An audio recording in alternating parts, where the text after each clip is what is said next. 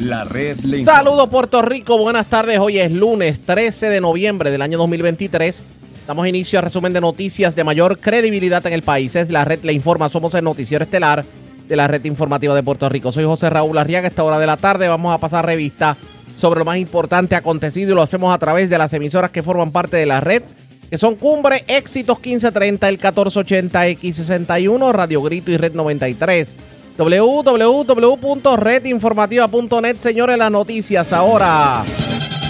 Las noticias. La red le informa. Y estas son las informaciones más importantes en la red le informa para hoy lunes 13 de noviembre. Luego de que se presentara en la erradicación de la candidatura de Miguel Romero, el alto liderato del Partido Popular Democrático tomó la decisión de expulsar del partido a nada más y nada menos que al expresidente de la Cámara, Ronnie Jarabo. Sobre el tema, el secretario del Partido Popular Democrático defiende la acción tomada por el presidente de la colectividad Jesús Manuel Ortiz, mientras Ronnie Jarabo se defiende y lo califica de dictador. Ya Jennifer González tiene fecha para la erradicación de su candidatura a la gobernación y dice que quien la acompañará en la papeleta no procede de la élite. Que no bajen la guardia el llamado del Departamento de Salud para lidiar con la influenza en medio de la epidemia declarada. Discurso en actividad del Grito del Arte este fin de semana en la Plaza Pública de Lares encendió la candela. El discurso que abogaba por la independencia de Puerto Rico fue criticado por sectores que entendían que el evento era uno familiar y abierto a todo público independientemente de su ideología política. Hombre asesina a su esposa y luego se priva de la vida en un hecho ocurrido precisamente en el barrio Callejones de Lares. También en Lares se llevan 900 galones de diésel de la planta de tratamiento de la AAA y en Manatí se llevan 300 galones de diésel de una torre de Liberty. Radican cargos criminales contra hombre que asesinó a su pareja frente a menores en urbanización de Bayamón. Joven muere y otro queda en condición crítica tras accidentarse en motora en medio de persecución policíaca en Carolina. Motorista pierde la vida en accidente en Toa Baja, mientras en condición estable otro motociclista que se accidentó en los túneles de Maunabo. Cuatro personas heridas de bala en una balacera en Isla Verde, mientras dos jóvenes resultaron heridos de bala en un incidente violento este fin de semana en Jayuya. Asaltante se lleva 15 mil dólares de gasolinera en Corozal. Desconocidos cargan con miles de dólares en dinero y en seres de residencia en la playa Úcares de Naguabo. Y escuchen esto, aumenta la probabilidad de que se forme una depresión tropical en el Caribe. El Centro Nacional de Huracanes se mantiene vigilante al sistema que pudiera moverse hacia el noreste y acercarse a las Antillas Menores como una depresión. Esta es la red informativa de Puerto Rico. Bueno, señores, damos inicio a la edición de hoy lunes del noticiero estelar de la red informativa. De inmediato a las noticias. Este fin de semana fue un fin de semana caliente en todos los sentidos. Y sobre todo en el Partido Popular Democrático ante una acción que hiciera nada más y nada menos que el expresidente de la Cámara, Ronnie Jarabo. Ronnie Jarabo participó de la actividad que llevó a cabo en el Pedrín Zorrilla, nada más y nada menos que el actual alcalde nuevo progresista de San Juan, Miguel Romero, obviamente anunciando que va a radicar la candidatura a la reelección. Pero en la tarima política, el líder popular apoyó abiertamente a Miguel Romero. Y esto le costó que el presidente del Partido Popular Democrático, Jesús Manuel Ortiz, literalmente lo votara como bolsa del partido. Tenemos cobertura completa sobre el particular. Quiero comenzar para, con, las expresiones que encendieron la mecha política este fin de semana. Esto fue lo que dijo Ronnie Jarabo en la tarima política del eh, alcalde de San Juan Miguel Romero. Mi compañero de tantos programas de radio y de televisión, el hombre que rescató la ciudad abandonada de San Juan. Creo en su inteligencia Creo en su visión. Creo en su conciencia social. Vale mucho Miguel Romero. San Juan lo necesita. San Juan se merece un alcalde como Miguel Romero. Y me alegra especialmente ver en esta gran actividad banderas de distintos colores, de distintos partidos, porque esto no es una cuestión de partido es una cuestión de calidad humana, de buen gobierno, de lealtad con el país. Esas fueron las declaraciones que encendieron la mecha y obviamente provocaron el que destituyeran sacaran del Partido Popular Democrático a Ronnie Jarabo. En la mañana de hoy tuvimos la oportunidad de hablar con el secretario general del Partido Popular Democrático, Gerardo Toñito Cruz, y esta fue la explicación que nos dio sobre la decisión tomada. Que era portavoz y de ahí se movió al año siguiente, después de, aquel famoso acuerdo del Pacto Viera Colbert, después ocupó hasta seguida la presidencia de la Cámara de Representantes. ¿Usted hubiera pensado que Ronnie Jarabo terminara eh, eh, décadas después expulsado del Partido Popular Democrático? Pues mira, jamás, y vamos a hablar de una persona que yo le tengo un enorme aprecio, ¿verdad? Eh, acabo de decir que trabajé en la Cámara con él. Eh, tengo que distinguirlo, ¿verdad? Pero como tú estás en el mood de historia, yo quiero hablar de historia, ¿verdad? Esta no es la primera vez que Ronnie Jarabo eh, le da un respaldo público a un adversario del Partido Popular. En el 1996, siendo candidato a la gobernación Héctor Luis Acevedo, ambos tuvieron una diferencia y José Ronaldo Jarabó hizo unas expresiones públicas de que él votaría por Pedro Rosselló. De hecho, eso lo repitió 200, 300 veces. Lo recordamos. a lo largo de su historia. Lo recordamos porque da la, da la casualidad. no, y lo recordamos porque da la casualidad que la primera entrevista, cuando Ronnie Jarabo lo dijo, la hice yo, precisamente. es parte de esta historia entonces. En el, bueno hablando en el 1996, y de hecho, no solamente lo dijo, lo cumplió. Él votó por Pedro Rosselló porque él lo confirmó años después.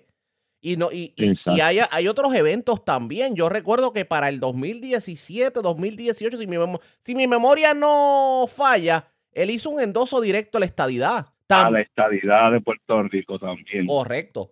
Y en el 2016 hubo, otro evento, en el 2016, y yo no recuerdo si él apoyó a Ricardo Rosselló para el 2016. Ahí no, mm, hubo algo. No creo, no, yo creo que ahí estuvo con Bernier pero lo del 17, el referéndum de, de Ricardo Rosselló y la idea fue cierto. Estoy tratando de hacer memoria, pero hubo otro evento más. Lo que digamos que entonces lo ocurrido en el día de ayer es la gota que colmó la copa. Eh, lo de ayer son, como, como decimos acá en Ceiba, son otros 20 dólares.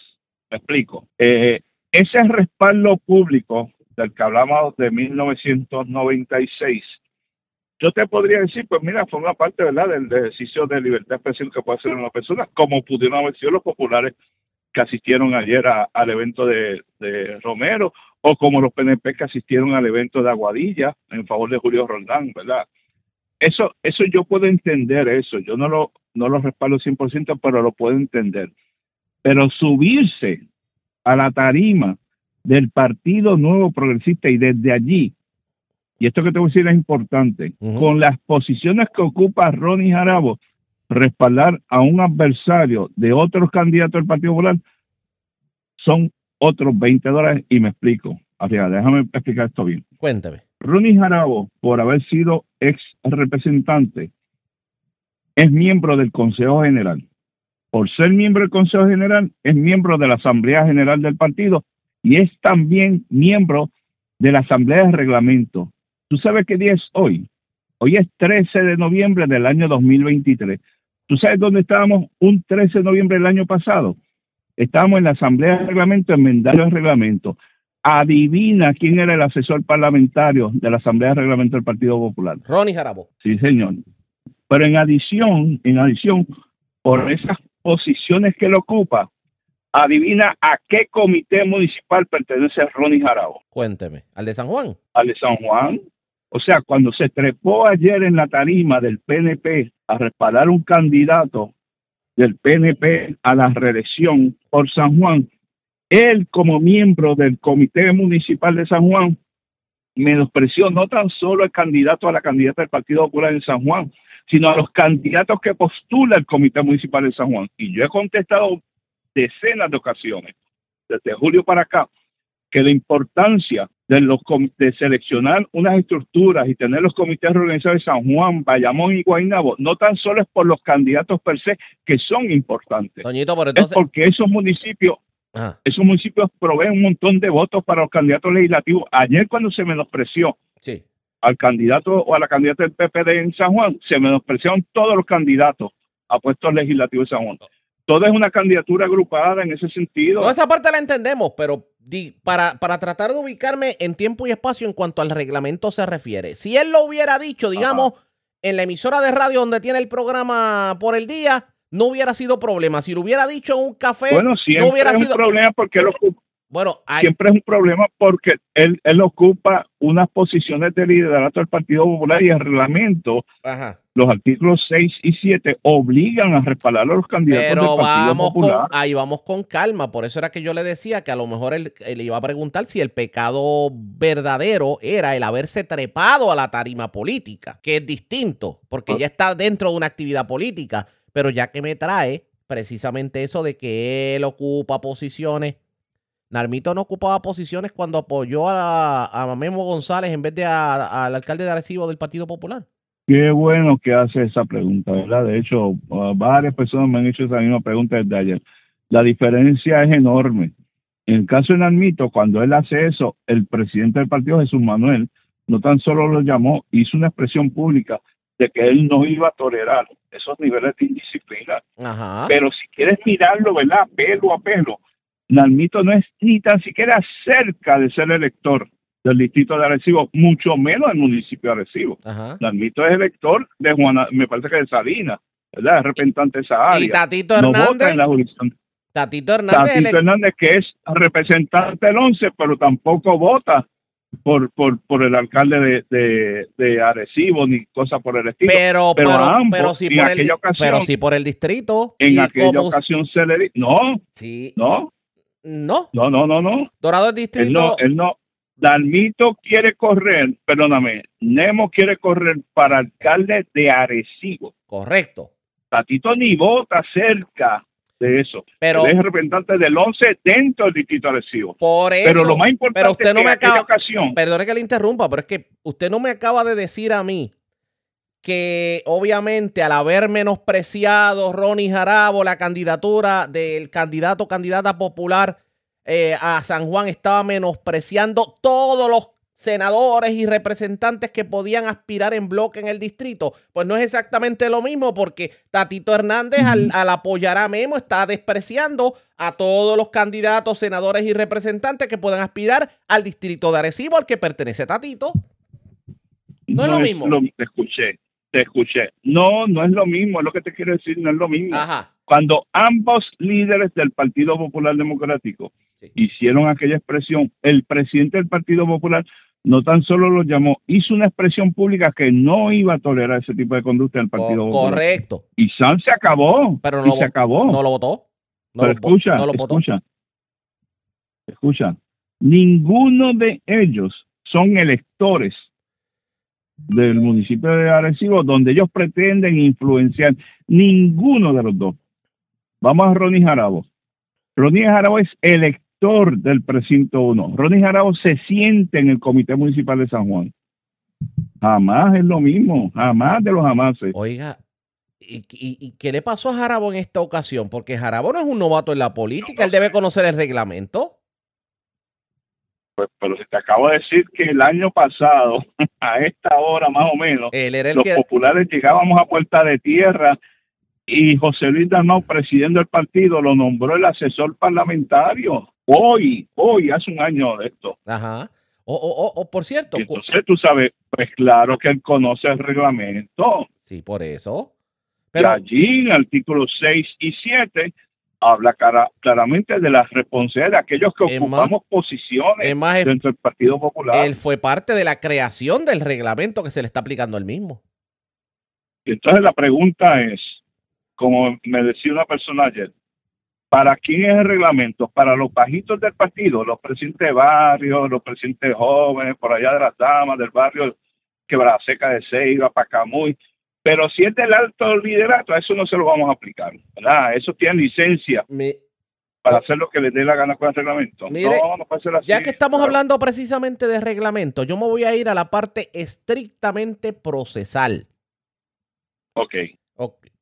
Para que se, no se supone que para que se diera la expulsión tenían que haber mediado previamente otros asuntos como amonestación, como advertencias, etcétera, etcétera. ¿Por qué ir directamente a la expulsión? ¿No se viola el proceso, el debido proceso, al votarlo de golpe y porrazo? en algún momento hoy, ¿verdad? Porque ayer se, era domingo, Ajá. todos nosotros, Yaramari, que es la que comunica la, la expresión oficial del Partido Popular, la decisión de, de. Jesús Manuel y yo, todos estábamos en actividades distintas del Partido Popular. Sí. Hoy, para ir contestando tu pregunta, hoy se le va a dirigir una comunicación a José Ronaldo Jarabo, eh, a la dirección que tiene en el que tiene el Partido Popular Democrático, ¿verdad? como elector del precinto 1 de San Juan, se le va a notificar la decisión. Él tiene derecho de aquí en adelante, eh, Arriaga. Dentro de los cinco días puede pedir una vista, ¿verdad? No, de, hecho, ya él, ya él adelantó que va a apelar, eh, que va a apelar la determinación, pero mire O esto. puede en cinco días ir a la Junta de Gobierno a apelar la decisión Sí, del presidente ante la Junta de Gobierno del Partido pero, pero voy, Tiene esos remedios. tiene los remedios, pero fíjese lo siguiente, y por eso es que caía al ámbito procesal. No se viola el debido proceso cuando todavía es la santa hora que no se le ha comunicado directamente a Ronnie Jarabo. Y lo primero que hizo el partido fue un comunicado de prensa. Para nada. El Partido Popular puede, por eso te doy la explicación. Ayer domingo, todos estamos fuera del Partido Popular, los domingos no trabajamos. Se notificó que era lo que íbamos a hacer. Hoy, procesalmente, primer día laborable, Por eso. vamos a hacer eso que te acabo de notificar. Pero, Eh, se pues, le va a pues, notificar todo eso y se le va a citar las disposiciones de reglamento a las que él tiene derecho. pero no y se, él debi- hará lo propio. no se debió haber hecho eso primero antes de hacerlo público. no se dijo públicamente lo que íbamos a hacer ya. De aquí en adelante tenemos que hacer esto que te acabo de decir. Pero se, pero, Pero decir públicamente un comunicado de lo que vamos a hacer, pero lo es que, podemos hacer. pero es que el dice que no lo podemos pero es que el comunicado no dice lo que van a hacer. El comunicado va, da por sentado que lo hicieron. Porque el presidente del Partido Popular Democrático tomó esa decisión y se lo expresamos así en la comunicación. Se tomó esta decisión. A partir de aquí, usted tiene este, aquel y el otro. Le pregunto, ¿y sabe por qué le preguntaba de lo procesal? Porque ese fue el mismo argumento que levantó Tatito Hernández cuando su expulsión sumaria. Sí, porque el reglamento, yo- ¿qué problema yo tengo, verdad? Con la gente. Tatito es el que diseñó el reglamento que tuvimos en noviembre, Correcto. del cual Ronnie Araujo era el asesor parlamentario. No, sí, sí. esto- Pues mi invitación es a leerlo. El reglamento dispone en uno de sus artículos, cuando es de naturaleza grave, se puede tomar una decisión de manera sumaria. en caso de ellos- Ronnie no es sumaria. ellos hacen el, ellos hacen ¿Verdad? el reglamento y ellos mismos no lo cumplen. y no lo leen, la invitación vamos a leerlo, ¿verdad? Para que no hayamos, no tengamos estos problemas. En el caso aquel de la Cámara, que se resolvió favorablemente para todas las partes, y yo me alegro muchísimo, Oiga, se hicieron las acciones como dispone el reglamento. Y ahora yo te garantizo que también. de y lo, tienen el de ambos, allá y acá, ambos, allá tuvieron el debido proceso de ley, estos también tienen el debido proceso de ley. Ronnie Jarabo. Oiga, ya vamos a salir de lo procesal y vamos a lo político. Políticamente Ajá. hablando, ¿cómo queda Jesús Sí. Manuel Ortiz con la decisión tomada? Pues mira, a base de lo que yo leí ayer de distintas personas, de distintos líderes, gente que yo inclusive hacía tiempo no sabía de ellos, todos por unanimidad. Aquí se dieron dos unanimidades ayer. Todos por unanimidad en el Partido Popular Democrático, el liderato actual respaldando a Jesús Manuel. Y tú me vas a preguntar ahora, ¿y cuál es la otra unanimidad? Todos por unanimidad en el PNP respaldan a José Ronaldo Jarabo. Ven, mundo de las una- unanimidades. ¿Por Ronnie Jarabo terminará siendo nuevo progresista? Yo no creo, no, no creo, pero tampoco puede indicarse un picador, ¿verdad? Eh, pues si lo mira, estos son muchas rayas al tigre. En 1996 apoyó a Pedro Rosselló, ahora, luego más tarde apoyó la estadidad, ahora a Miguel Romero. ¿Qué sigue? Pues no sé, solo contestar a él. Yo esperaría que no. Empecé esta entrevista diciéndote que es una persona que le tengo gran aprecio. Este, y me, me daría lástima, ¿verdad?, que, que terminara de esa manera. Pero Las cosas que pasan en este país. Demuestra eh, Jesús Manuel Ortiz que tiene los pantalones en su sitio con la decisión tomada.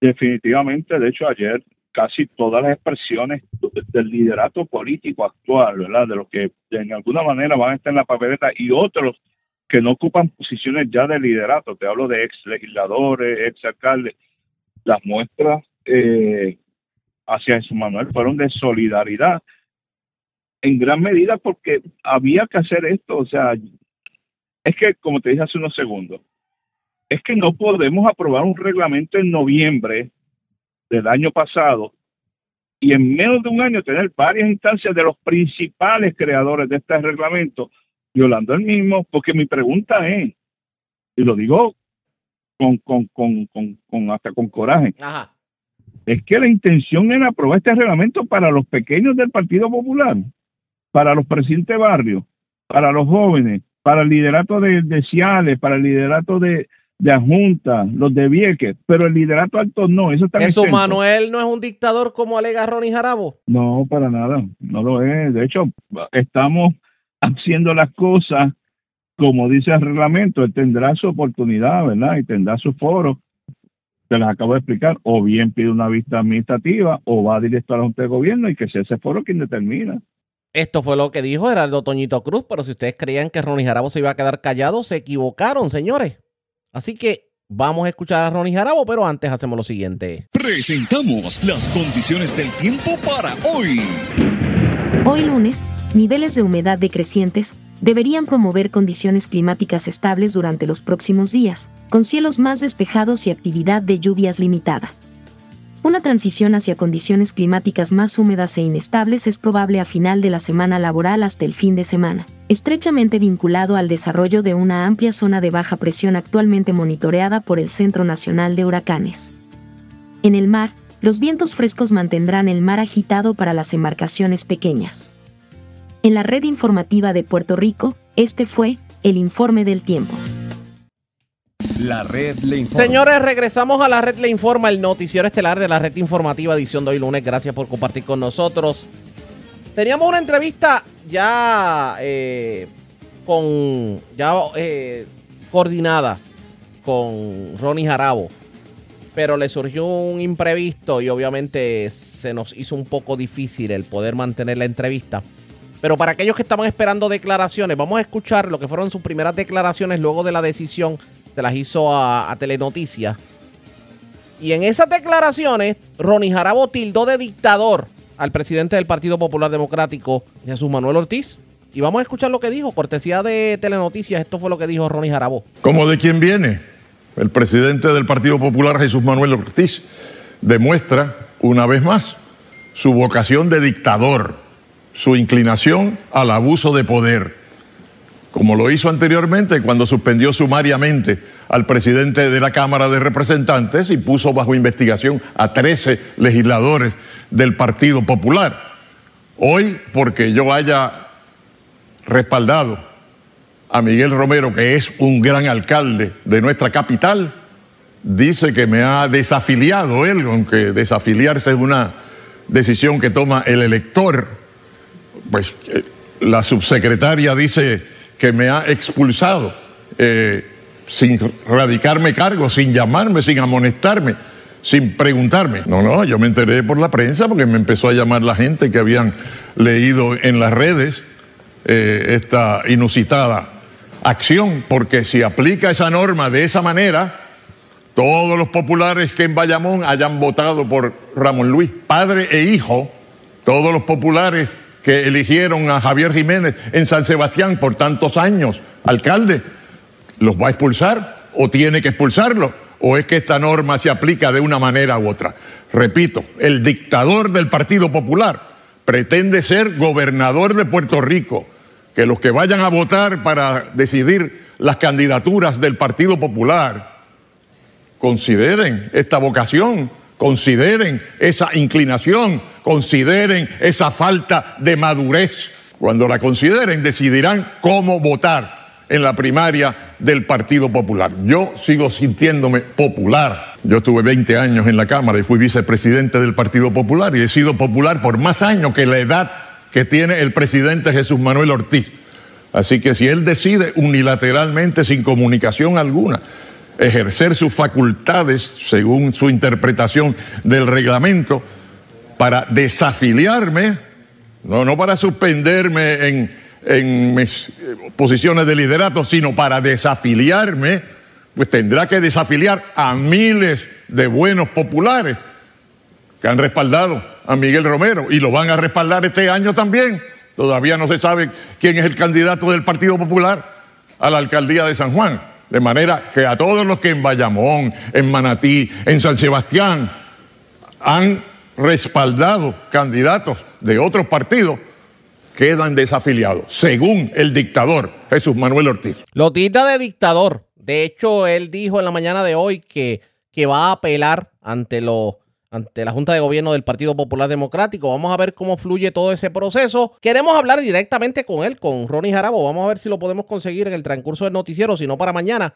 Pero pues eso es lo que piensa él, que se tomó una decisión de poca madurez por parte de Jesús Manuel Ortiz y que él sigue sintiéndose popular. La controversia continúa. Le vamos a dar seguimiento pendientes a la red informativa. La red le informa. Cuando regresemos ya Jennifer González tiene fecha para radicar su candidatura y para anunciar quién será su compañero de papeleta que dice que no, por, no provendrá de la élite. ¿A qué se refiere? Es lo próximo en esta edición de hoy lunes del Noticiero Estelar de la Red Informativa. La red le informa. Señores, regresamos a la red le informa. Somos el noticiero estelar de la red informativa edición de hoy lunes. Gracias por compartir con nosotros. Este fin de semana se conmemoró el Día del Veterano y la comisionada residente Jennifer González participó de varias actividades en donde se honraba a estas personas que pues dieron parte de su vida a defender la patria, a defender los intereses de la nación. Pero obviamente el tema político iba a salir y la pregunta obligada era la siguiente. Número uno, ¿cuándo Jennifer González va a radicar oficialmente su candidatura? Y número dos, ¿quién será su compañero de papeleta?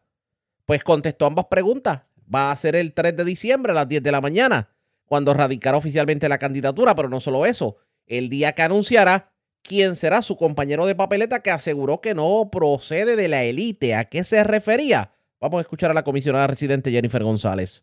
Mira, la mejor respuesta que te puedo dar es que aún con los más de 60 millones de dólares que se han invertido en campaña publicitaria los pasados tres meses, las encuestas eh, no lo ponen al frente.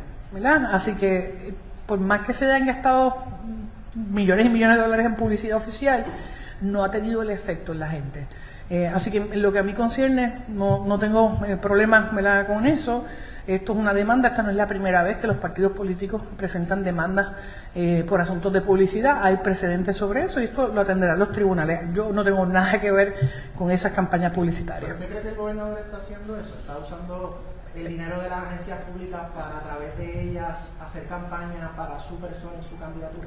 Porque te digo, esa alegación no la estoy haciendo yo, eso es una demanda que se acaba de presentar, no tengo la oportunidad de leerla, pero el tribunal, los tribunales resolverán. Yo no, yo no tengo problema con eso. Pero es que, es que no me corresponde a mí, ¿verdad? El, gobierno tiene que a veces promocionar los servicios, pues, tiene que promocionar eventos. Eh, yo no voy a entrar a hacer una evaluación de la campaña publicitaria, que sé que es costosa, eh, mucho más de 60 millones de dólares en los pasados tres meses, pero aún así, para efectos políticos, yo no he visto ¿verdad? El, eh, el impacto en términos de una encuesta. Yo creo que la gente ya ha adjudicado las cosas en la isla. Mañana yo debo anunciar la fecha en la que radicaré eh, y, en esa radicación estará la persona que quiero que me acompañe a Washington. ¿Esa es la razón por la cual se ha demorado su radicación? Porque obviamente usted anunció, se sabe que usted es la candidata, pero no se ha hecho ese proceso oficial de la comisión y entregar los papeles. Ese, precisamente porque hay que someter un montón de papeles, hay que coger unos cursos, eh, o sea que no es simplemente ir, hay que tomar unos cursos y la fecha, obviamente cada cual decide eh, cómo es su momento de campaña. Yo entiendo que una vez eh, yo anuncie mañana la fecha, pues voy a ir allí, voy a radicar en mis documentos, eh, me acompañará la persona que quiero que sea mi compañero de papeleta Washington eh, y luego y radicaremos, ¿verdad? Y, y luego de ahí podemos empezar la campaña. Así que yo no había empezado campaña todavía. Eh, una vez se haga formalmente esa, esa entrega de, de- de documentos, ahí que para mí eh, empieza la carrera. Y esa persona dijo que sí. Claro. Por eso ya va a ser los cursos. Ah, los cursos no los hemos tomado. ¿Qué cursos son? Si Sí, son unos cursos de estadidad. En términos ideológicos, el PNP requiere que todos sus candidatos eh, tomemos unos cursos eh, sobre el- el- la situación ideológica, ¿verdad? Sobre la estadidad. Yo creo que eso es bien importante para educar eh, nuestra propia colectividad y son cursos requeridos. Cuando fui a correr para comisionada residente tuve que cogerlo, eh, cuando aspiraba a la Cámara también, o sea que esto no es nuevo, esto es institucional y me parece muy correcto, de la misma manera que tenemos un comité de evaluación eh, que revisa ¿verdad? todos estos documentos antes de pasar a la Comisión Estatal de Elecciones. Tú, tú los tomaste ya, ¿verdad? ¿Y qué te, qué te pidieron además de eso? Eh, el curso de emisión estadista, el curso del Contralor sobre las el financiamiento de campañas públicas, entre otros. Cumplir con los requisitos de ética, los informes financieros, todo eso. En, un- en una campaña primarista como esta, eh, ¿cuán ventajoso resulta proyectarse co- eh, ante los electores del PNP teniendo un candidato a la, a la comisaría residente versus la postura del gobernador de no tener uno propiamente, sino que pues favorecer eventualmente al que resulte electo? Mira, cada cual decide cómo, cómo lleva su campaña, pero yo he estado en Washington en estos pasados siete años y sé lo importante que es este rol al momento no solamente de conseguir fondos, sino la aplicación de Puerto Rico de legislación, el seguimiento de las agencias federales, el- el- la coordinación que se tiene que hacer para, para todos los asuntos de vida diaria de, de recursos en Puerto Rico. Así que yo quiero una persona que me pueda ayudar en ese esfuerzo, eh, representando y que venga, que tenga más o menos mi mismo background, que piense en esto, que entienda esto, que imparta la sensibilidad. Recuerda que el puesto de comisionado residente siempre estuvo casi separado, ¿verdad? Para unas élites, históricamente. Eh, miren las fotos aquí, aquí está es el salón de los comisionados. Eh, así que yo quiero cambiar eso. Yo tuve la oportunidad de ser la primera mujer comisionada residente estudiante de escuela pública, elemental, intermedia y superior, Universidad de Puerto Rico. Eh, y yo creo que nosotros tenemos que mantener esa sensibilidad y que estos puestos sean del pueblo y no solamente de algunos con los recursos económicos. Así que para mí es bien importante, eh, de la misma manera que voy a estar respaldando personas a la Cámara, personas al Senado, personas a las distintas alcaldías, que yo creo que pueden llevar ese mensaje y pueden representar lo que es mi visión para Puerto Rico. Comisionada, eh, usted recientemente hizo unas expresiones con la secretaria de la Gobernación y también con la secretaria de Recursos Naturales. No, no hice expresiones contra ella, me preguntaron ayer. Dijo que sobre- estaban politiqueando con el asunto La de la fue una contestación, una pregunta que me hicieron los medios ayer. Me hicieron una pregunta sobre que ambas estaban discutiendo entre ellas. Y yo dije pues, que me parecían dos politiqueras. O sea que no es que yo hice ni lancé ningún ataque, yo respondí a una pregunta que me hicieron sobre qué me parecían el que las dos estuvieran peleando. Más allá de la inconsistencia eh, en, las expresiones de, de cada una de ellas con relación a lo que está ocurriendo en la parguera, ya es de conocimiento que el FBI ha estado visitando esta caseta, que de hecho han estado incautando cel- celulares de personas involucradas en la construcción que se lleva a cabo ahí. En primer lugar, si usted ha sido notificada sobre esa No, visita, no. eh, también si partiendo de que el FBI ha tomado control de esta situación, ¿Control de qué? de la investigación que se está realizando ahí. Eso, eso es información que tú estás dando, a mí no me consta eso. No le consta. No, lo más mínimo. Y en el caso de que el FBI esté, eh, porque nosotros nos, nos- nos llegó esa información, que está tomando control en esta investigación, el FBI no está politiqueando tampoco.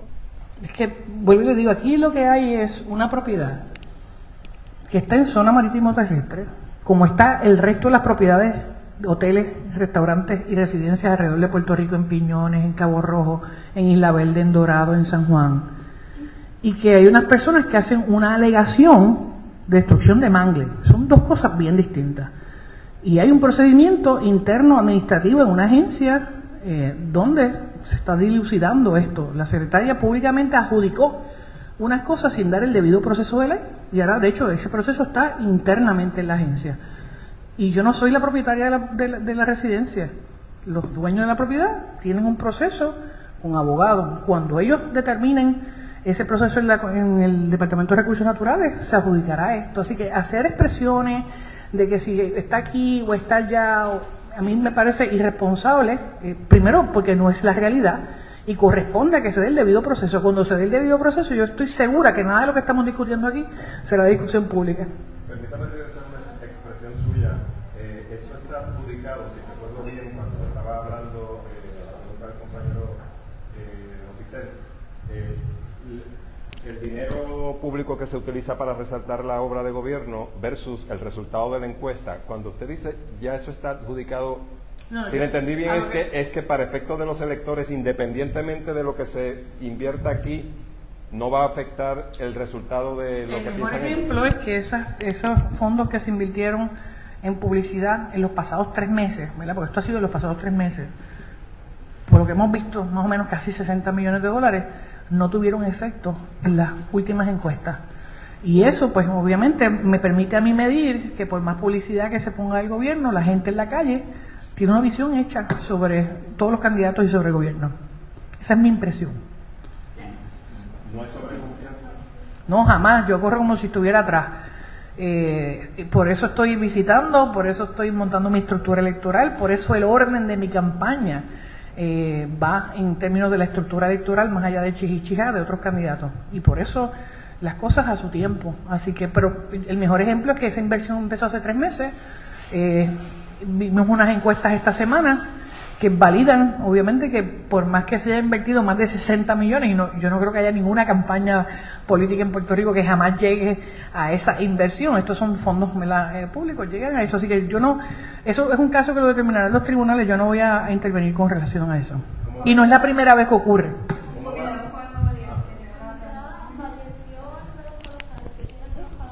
Me enteré. Preguntan sobre la- el fallecimiento en del de Salazar. actividad, Lamento mucho la, la muerte de un, de un servidor público, ¿verdad? Serio, eh, muy capaz, eh, respetado eh, por la industria eh, en Puerto Rico cuando se fue secretario eh, de Desarrollo Económico y ciertamente eh, en su momento dado candidato ¿verdad? Eh, a comisionado, así que me uno eh, a la pena que debe embargar a su familia, espero para él descanso eterno, ¿verdad? Que, eh, que, que brille para él la luz perpetua y a sus familiares y amigos, ¿verdad? Mi, mis respetos y condolencias.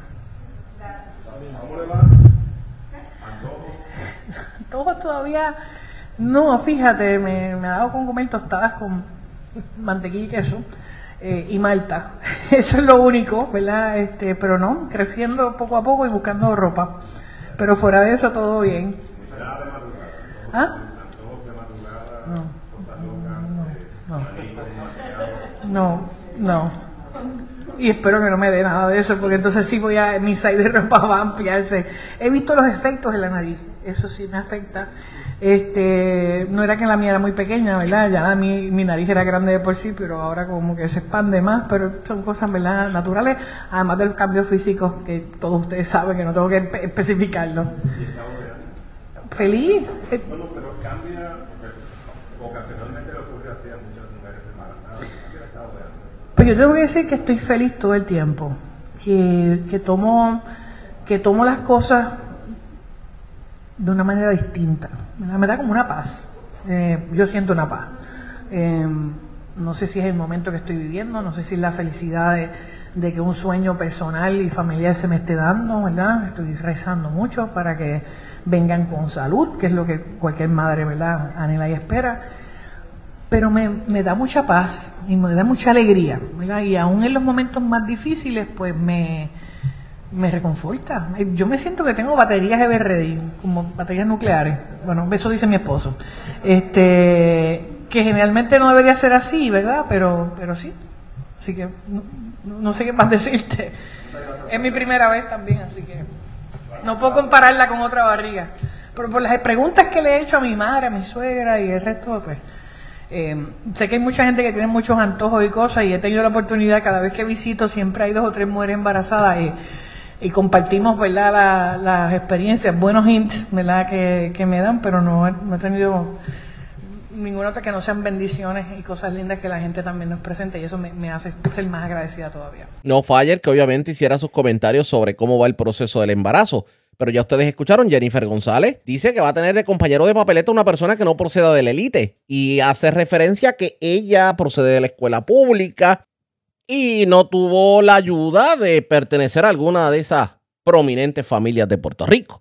Y dice que el candidato que la va a acompañar en la papeleta también, pues, mm, viene del pueblo. Y no precisamente de esas familias aventajadas como trató de, de insinuar.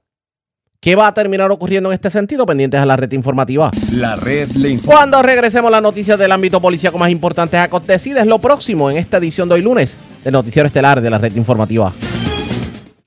La red le informa. Señores, regresamos a la red Le Informa. Somos el noticiero estelar de la red informativa de Puerto Rico, edición de hoy lunes. Gracias por compartir con nosotros. Vamos a noticias del ámbito policiaco. Vamos a ampliar información sobre una noticia que divulgamos este fin de semana a través de las páginas de la red informativa sobre un feminicidio que ocurrió en el barrio Callejones de Lares. El caballero asesinó a la dama y luego se privó de la vida. Además, se llevaron 900 galones de diésel de una planta de la Autoridad de Acueductos y Alcantarillados, precisamente en Lares. Y vivo de Blago se encuentra un hombre que fue herido de bala, un hecho ocurrido en Jayuya. Es Karen Martel, oficial de prensa de la Policía en Utuado, quien nos trae detalles en vivo. Saludos, buenas tardes. Saludos, buenas tardes. Agentes del negociado de la Policía de Puerto Rico, adscritos a la División de Homicidios del Cuerpo de Investigaciones Criminales de Utuado, investigaron una muerte violenta y un suicidio reportados en hora de la, de la noche del sábado en la carretera 129 en el barrio Callejones, sector 21, en Lares. Según se informó, se recibió una llamada a través del sistema 911 alertando a la policía sobre un asesinato y suicidio.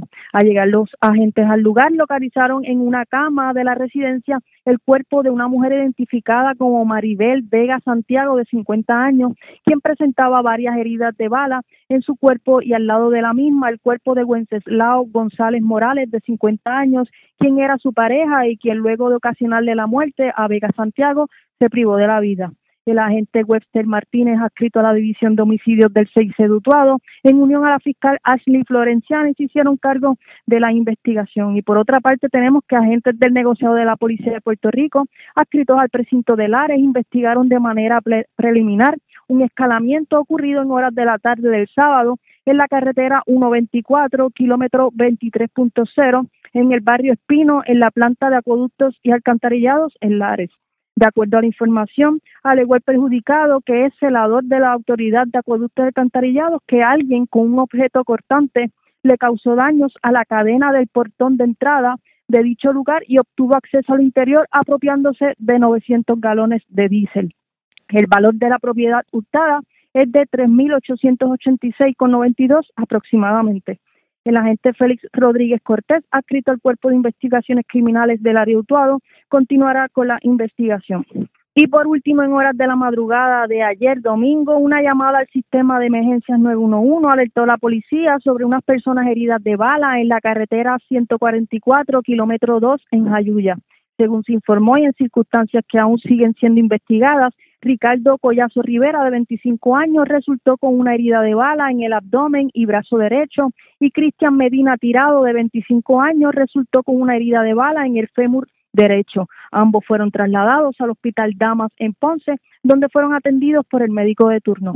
El agente Félix Rodríguez Cortés, adscrito al Cuerpo de Investigaciones Criminales de la de Utuado, continuará con la investigación. Y eso es todo lo que tenemos hasta el momento. Gracias por la información. Buenas tardes. Muy buenas tardes. Era Karen Martel, oficial de prensa de la policía en Utuado, de la zona central, vamos a la zona noreste de Puerto Rico porque un adolescente, un joven de 18 años murió. Un menor de edad se encuentra en condición crítica luego de accidentarse en su motora por la avenida Isla Verde cerca del puesto de gasolina móvil. Resulta que una patrulla los perseguía, aparentemente ellos perdieron el control y pues simplemente se volcaron y pues lamentablemente uno de ellos falleció. Además, cuatro personas resultaron heridas en medio de un incidente violento ocurrido en la avenida Isla Verde frente a una tienda de tabacos en Carolina. Fueron tres caballeros y una mujer los que resultaron heridos de bala.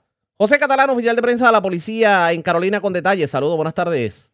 Saludos, Ariaga, y saludos a los de escucha. es correcto, Ariaga. Agentes del negocio de la Policía de Puerto Rico, adscrito a la División de Patrullas de Carreteras de Carolina, investigaron un choque de auto de carácter fatal con motociclistas y un vehículo oficial de la Policía Municipal de Carolina. Hechos ocurridos en la Vina Isla Verde frente a la gasolinera móvil que ubica en la mencionada municipio. Según informe preliminar, surge de la investigación que mientras el policía municipal Elías Martínez Colón se encontraba dando seguimiento a un individuo que conducía una motora en el lugar antes descrito. Al llegar frente al cementerio, el conductor, al no querer detenerse, pasó por la extrema derecha una cuneta, provocando que perdiera el control y dominio de manubrio, dando lugar que impactara con la parte lateral izquierda, la parte lateral derecha del vehículo oficial. Debido al impacto, el conductor identificado como Víctor Alejandro González Bermúdez, de 18 años, y el pasajero de la motora salieron expulsados impactando con sus cuerpos un árbol que se encontraba en la acera. González Bermúdez fue transportado hacia la sala de emergencia del Hospital UPR de Carolina, donde el médico turno certificó su muerte, mientras que el pasajero menor de edad fue transportado hacia la sala de emergencia del Hospital Centro Médico en Río Piedras, siendo su condición descrita como crítica. Los vehículos fueron transportados hacia la División de Patrullas de Carreteras de Carolina para la correspondiente investigación. Además, se le realizó la prueba de alcohol al policía Martínez, quien arrojó 0% de alcohol en su organismo. El agente Noel Santana Negrón, en unión al fiscal Gilberto Gerbolini, se hicieron a cargo de la investigación. Por otro lado, en el mismo municipio de Isla Verde, adscritos, agentes adscritos al precinto de turística investigaron y preliminarmente un incidente que dejó el saldo de tres hombres y una mujer con heridas de bala en la avenida de Isla Verde frente a una tienda de tabacos en Carolina. Según información preliminar, una llamada al sistema de emergencias 911 alertó a las autoridades sobre una agresión grave ocurrida en el lugar antes mencionado. Al llegar los agentes hallaron a tres hombres y a una mujer aún sin identificar, con múltiples heridas de bala en diferentes partes del cuerpo y en circunstancias que se encuentran bajo investigación. Los perjudicados fueron transportados en ambulancia a diferentes instituciones hospitalarias para recibir atención médica. Se desconoce su condición de salud. Agentes adscritos a la edición de agresiones del Cuerpo de Investigaciones Criminales de Carolina se hicieron a cargo de la investigación. Tardes. Seguro, aquí siempre a la orden. Gracias, era José Catalán, oficial de prensa de la policía en Carolina, de la zona noreste. Vamos a la metropolitana, porque delincuentes asaltaron el puesto de gasolina Ruta 66, que está en la carretera 891 de Corozal, y de allí cargaron con casi 10 mil dólares que habían en la caja registradora producto de las ventas del día y también 5 mil dólares de las tragamonedas en el lugar. Además, se erradicaron cargos criminales por feminicidio contra el caballero de 48 años que el pasado sábado disparó contra su pareja. Un hecho ocurrido en la urbanización Riverview de Bayamón. Esto frente a unos menores. Lamentablemente la dama falleció. También se llevaron gran cantidad de dinero y pertenencias de una residencia en la urbanización San Fernando, en la zona de Guainabo y también una persona murió en un accidente con motora ocurrido ayer en la tarde en la avenida Campanilla frente a la urbanización Brisas del Campanero 3 en Toabaja. Información con Mayra Ayala, oficial de prensa de la policía en Bayamón. Saludos, saludos buenas tardes. Sí, buenas tardes. Eh, se informa que agentes del negociado de la Policía de Puerto Rico, adscritos al distrito de Corozal, investigaron preliminarmente un robo reportado a las 4 y 17 de la madrugada de hoy en el puesto de gasolina Ruta 66, localizado en la carretera 891 de este municipio. De acuerdo a la información preliminar, indicó la querellante que mientras se encontraba limpiando y acomodando una mercancía en el establecimiento, un individuo con un casco de motora, gafas y un jacket color negro, cargando un bulto, le colocó una aparente arma de fuego, apropiándose de 9.775 dólares que había en la caja registradora. Además, se apropió de 5.000 dólares provenientes de las máquinas tragamonedas que hay en el lugar, marchándose por la parte posterior del negocio. El caso será referido a la División de Robos del CIC de Vega Baja para continuar con la pesquisa. Y en horas de la tarde de ayer en el Tribunal de Bayamón le fueron radicados eh, cargos por asesinato en primer grado en modalidad de feminicidio, así como maltrato a menores y violación a la ley de armas a Andrés Kennedy Albert Amador, de 48 años, eh, por hechos ocurridos el pasado sábado en la calle 35 de la urbanización Riverview de Bayamón, donde se alega que disparó contra su pareja Annette Virginia Ayala García, de 35 años, quien falleció en el lugar. De acuerdo a la investigación realizada, se alega que Albert Amador, luego de ocurrir el incidente frente a dos menores de edad, llamó al sistema 911 informando sobre lo sucedido, siendo arrestado por los agentes del precinto. Su arma de fuego fue ocupada junto a varias municiones. El caso fue investigado por el agente Ángel Acevedo Rodríguez, adscrito a la División de Homicidios del CIC de Bayamón y consultado con el fiscal Mario Soto de la Unidad Especializada en Violencia de Género de la Fiscalía de Bayamón, que instruyó radicar los cargos mencionados Albert Amador fue llevado ante la juez Eileen Torres del Tribunal de Bayamón, quien luego de escuchar la prueba encontró causa para arresto, señalándole una fianza de 750 mil, la cual no prestó siendo ingresado en la cárcel regional de Bayamón hasta la vista preliminar pautada para el 27 de noviembre agentes del negociado de la Policía de Puerto Rico adscritos a la División de Patrullas de Carreteras de Bayamón investigaron un accidente fatal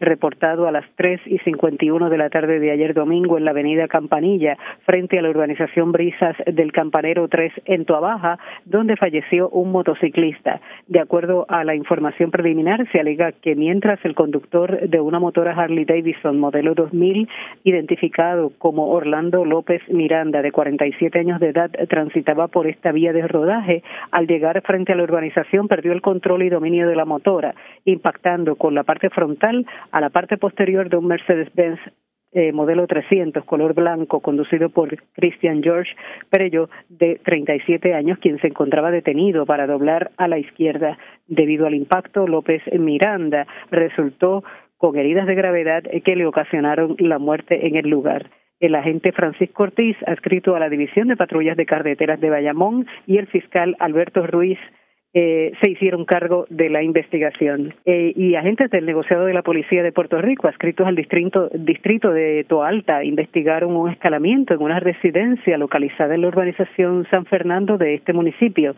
De acuerdo a la información preliminar, manifiesta el querellante que alguien forzó la puerta frontal de la residencia, logrando acceso al interior y apropiándose de cuatro relojes de marca valorados en 1.500 dólares, además de 5.000 dólares en efectivo. El caso será referido a la División de Delitos contra la Propiedad del CIC de Bayamón para continuar con la investigación correspondiente. Gracias por la información. Buenas tardes. Buenas tardes. Era Mayra Yala, oficial de prensa de la policía en Bayamón. Más noticias del ámbito policía con nuestra segunda hora de programación. Pero señores, a esta hora de la tarde hacemos lo siguiente. La red le informa. Nos vamos a una pausa, identificamos nuestra cadena de emisoras en todo Puerto Rico. Regresamos con más en esta edición de hoy lunes del Noticiero Estelar de la red informativa.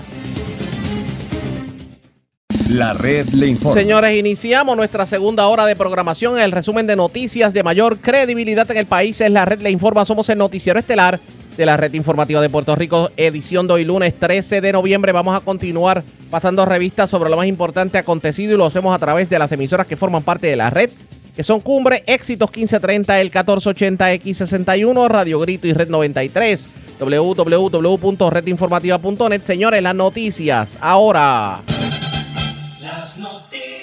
La red le informa. Y estas son las informaciones más importantes en la red le informa para hoy lunes 13 de noviembre. Luego de que se presentara en la erradicación de la candidatura de Miguel Romero, el alto liderato del Partido Popular Democrático tomó la decisión de expulsar del partido a nada más y nada menos que al expresidente de la Cámara, Ronnie Jarabo. Sobre el tema, el secretario del Partido Popular Democrático defiende la acción tomada por el presidente de la colectividad Jesús Manuel Ortiz, mientras Ronnie Jarabo se defiende y lo califica de dictador. Ya Jennifer González tiene fecha para la erradicación de su candidatura a la gobernación y dice que quien la acompañará en la papeleta no procede de la élite. Que no bajen la guardia el llamado del Departamento de Salud para lidiar con la influenza en medio de la epidemia declarada. Discurso en actividad del Grito del Arte este fin de semana en la Plaza Pública de Lares encendió la candela. El discurso que abogaba por la independencia de Puerto Rico fue criticado por sectores que entendían que el evento era uno familiar y abierto a todo público independientemente de su ideología política. Hombre asesina a su esposa y luego se priva de la vida en un hecho ocurrido precisamente en el barrio Callejones de Lares. También en Lares se llevan 900 galones de diésel de la planta de tratamiento de la AAA y en Manatí se llevan 300 galones de diésel de una torre de Liberty. Radican cargos criminales contra hombre que asesinó a su pareja frente a menores en urbanización de Bayamón. Joven muere y otro queda en condición crítica tras accidentarse en motora en medio de persecución policíaca en Carolina. Motorista pierde la vida en accidente en Toa Baja, mientras en condición estable otro motociclista que se accidentó en los túneles de Maunabo. Cuatro personas heridas de bala en una balacera en Isla Verde, mientras dos jóvenes resultaron heridos de bala en un incidente violento este fin de semana en Jayuya. Asaltante se lleva 15 mil dólares de gasolinera en Corozal. Desconocidos cargan con miles de dólares en dinero y en seres de residencia en la playa Úcares de Naguabo. Y escuchen esto, aumenta la probabilidad de que se forme una depresión tropical en el Caribe. El Centro Nacional de Huracanes se mantiene vigilante al sistema que pudiera moverse hacia el noreste y acercarse a las Antillas Menores como una depresión. Esta es la red informativa de Puerto Rico. Bueno, señores, damos inicio a la segunda hora de programación en Noticiero Estelar de la red informativa de inmediato a las noticias. Ustedes recordarán, y para el que no lo sepa, lo orientamos, que la semana pasada se decretó una epidemia de influenza en Puerto Rico. Los casos continúan en aumento, pero hay personas que también confunden influenza con COVID y COVID con micoplasma y está la duda de la ciudadanía. Ante ello, hoy Charlie Robles del 1480, la red informativa en el noreste, tuvo la oportunidad de hablar con la epidemióloga del estado, la doctora Melissa Marzán. Y lo cierto es que el llamado es a no bajar la guardia. Escuchemos lo que tuvo que decir la doctora Melissa Marzán. La realidad del caso es que eh, todos los años nosotros siempre tenemos casos de influenza, ¿verdad? Influenza es algo que esperamos que pase este cada año. Y de hecho, esperamos que para este periodo que comienza de noviembre hasta febrero haya el momento donde mayor número de casos veamos. Lo que es importante resaltar es que este año hemos visto que el alza ha comenzado más temprano. Ok. ¿verdad? Eh, regularmente nosotros debiéramos estar viendo para este tiempo en Puerto Rico aproximadamente como mil casos por semana. Pero en el informe más reciente de vigilancia tenemos un poco más de cuatro mil. Así que ciertamente pues Ah, estamos che. por encima de los números que deberíamos Cuatro tener veces hoy. más. Cuatro veces más, doctora. casi cuatro veces más y entonces en comparación con, con la temporada pasada pues tenemos casi cinco veces más el número de casos así que con esto pues sobre todas las cosas eh, hacer el llamado de la prevención verdad esto no es un asunto nuevo en ese sentido verdad yo sé que hay mucha preocupación porque la gente dice esto es como COVID, ¿verdad? Pero yo quisiera dejar claro si es una enfermedad transmitida por un virus que causa una, ¿verdad? Eh, una enfermedad respiratoria. Sin embargo, es una enfermedad que conocemos de hace décadas, es una enfermedad para la cual tenemos distintas herramientas, como lo son pruebas, como lo son vacunas, como lo son tratamientos. Así que más que todo lo que queremos hacer es el llamado a que las personas, a que las personas, ¿verdad?, tomen decisiones informadas de salud. Oiga, doctora, le iba a preguntar algo con la influenza. Que- Que de hecho, ahora ya no se ve los catarros. Los catarros fuertes o el catarro fuerte es una influenza. Mire, la realidad del caso es que el catarro común sigue existiendo, ¿verdad? Ajá. Hay muchos tipos de virus eh, que circulan en nuestra comunidad que nos pueden causar lo que antes llamábamos catarro común o comúnmente también le llamamos la monga. La monga, sí. La realidad del caso es que este influenza, eh, cuando uno tiene influenza, uno lo sabe muy rápido, ¿verdad? Porque los síntomas, principalmente la fiebre, el dolor de- en el cuerpo, eh, que ¿verdad? puede tardar varios días en las personas poder este, terminar esa fase aguda, pues la verdad es que, como dicen por ahí, y voy a hacer eco, cuando usted tiene influenza lo sabe, ¿verdad? Este, inmediatamente eh, es importante que las personas, si están presentando fiebre, escalofrío, eh, síntomas respiratorios como lo serían este gotere- gotereo nasal, congestión, puede ser dolor de garganta, todos esos síntomas eh, que usted acuda donde su médico, porque ahora tenemos esta situación de influenza, pero como mencioné, también tenemos otros. No, y, la, y- y la cosa es que se parece al COVID también en los síntomas. Y COVID-19 no se ha ido, este, el virus respiratorio sincitial también está. Por eso que los dos representan un panorama de dificultad al respirar. No, La realidad del caso es que la dificultad respiratoria puede ser, ¿verdad?, en casos que tengan eh, severidad o complicaciones. Eh, por ejemplo, al inicio de, de la pandemia de COVID-19, recordemos que eso sí era un síntoma bastante Sí, común, cuando, sí. ¿verdad?, al inicio de la pandemia, después de eso hemos visto que ese síntoma es menos común este, para pacientes con COVID-19, y eso lo dicen también nuestros datos del Departamento de Salud. Sin embargo, reconocer de que son síntomas similares, así que lo que queremos es que las personas vayan a atenderse, ¿verdad?, en caso de presentar síntomas, porque si es COVID, si es influenza, usted lo detecta, detecta temprano y hay tratamientos disponibles, ¿verdad? Así que queremos hacer ese llamado para que las personas, si están enfermas, vayan por sus tratamientos. Y segundo, este el momento para que nos vacunemos también.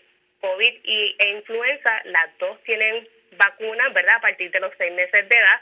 Y el virus respiratorio sincitial, eh, para los adultos mayores de 60 años también hay vacunas. Así que queremos hacer un llamado a la prevención eh, para la vacuna y como ustedes mencionaron al inicio, eh, también muchas personas este fin de semana, ¿verdad? Este toman otras medidas de prevención como es el utilizar las mascarillas, en, lugares públicos. Sí. Así que todas esas eh, medidas nos van a ayudar a poder mitigar esta alza, ¿verdad? Que yo creo que ese es el, el fin común que tenemos ahora mismo. ¿Y cómo se pega? Eh, con, ¿Con contacto igual que el COVID, así en sitios multitudinarios?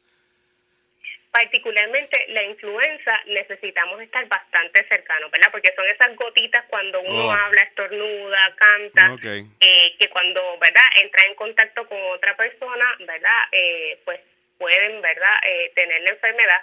Pero también para influenza, eh, la transmisión indirecta. Entiéndase que vamos a suponer yo estornudé y me tapé con la mano, eh, y entonces tocó la, la, la perilla de la puerta, tocó áreas comunes y otra persona va y toca esa misma área y luego se toca la cara, eh, pues obviamente eso también sería modo de transmisión, que pasa muchísimo con los niños, ¿verdad?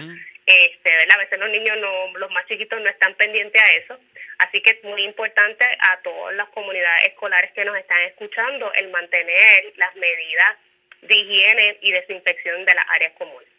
Sí, eh, de hecho, conocimos de un colegio esta semana que suspendió las clases precisamente por un brote de influenza. Sí, y queremos, ¿verdad? Obviamente no queremos eh, tener que nuestras actividades se vean impactadas. Una vez alguien en la familia tiene influenza, pues ya sabemos este varios días para que la persona se pueda recuperar, tiene que faltar mamá, papá, eh, otros miembros de la familia se pueden enfermar, así que hagamos un escudo de protección, ¿verdad? En ese sentido, eh, vacuna- vacunarnos siempre es una alternativa este, primaria, eh, particularmente porque lo, las personas que no lo puedan hacer, pues si su círculo familiar, ¿verdad?, está protegido, lo protegen a ellos también. Así que ese llamado para todos y que nos ayuden a alcanzar la meta. Y quiero utilizar este espacio si me dejan. Claro. Porque aunque el área este es donde menor este incidencia tenemos de, la, de las siete regiones de salud, Ajá. como quiera, ¿verdad? Nos toca a todos mantener este la, las medidas de prevención y un esfuerzo en conjunto del Departamento de Salud con el Departamento de Educación. Estamos haciendo visitas a escuelas, eh, principalmente aquellas escuelas donde tenemos situaciones de brotes. Y queremos invitar a, a toda la comunidad escolar a que si les llega la invitación, que por favor pues eh, la lean y que a los papás eh, pues llenen los consentimientos, ¿verdad? Eh, para poder ir a vacunar una escuela necesitamos consentimiento de los padres o tutores y es importante, ¿verdad?, que, que ese proceso se dé en cooperación que lamentablemente este hemos tenido visitas en escuelas donde o hemos tenido que cancelar o solamente hemos vacunado a una persona porque no estaban los consentimientos. Ok. Que, ¿Verdad? En ese sentido, pues que apoyen estas estrategias porque al final del día lo que todos queremos es poder mitigar esta alza, que los casos empiecen a disminuir para, ¿verdad? Ya de pronto a casi las navidades pues tengamos una situación ya eh, con menos casos en Puerto Rico.